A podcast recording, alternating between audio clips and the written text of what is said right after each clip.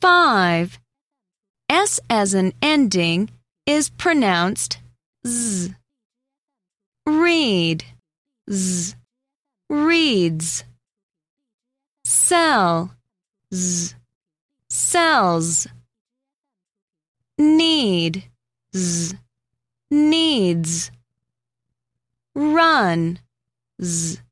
Runs. Mail, z. Mails. Clean, z. Cleans. Drive, z. Drives. Rain, z. Rains.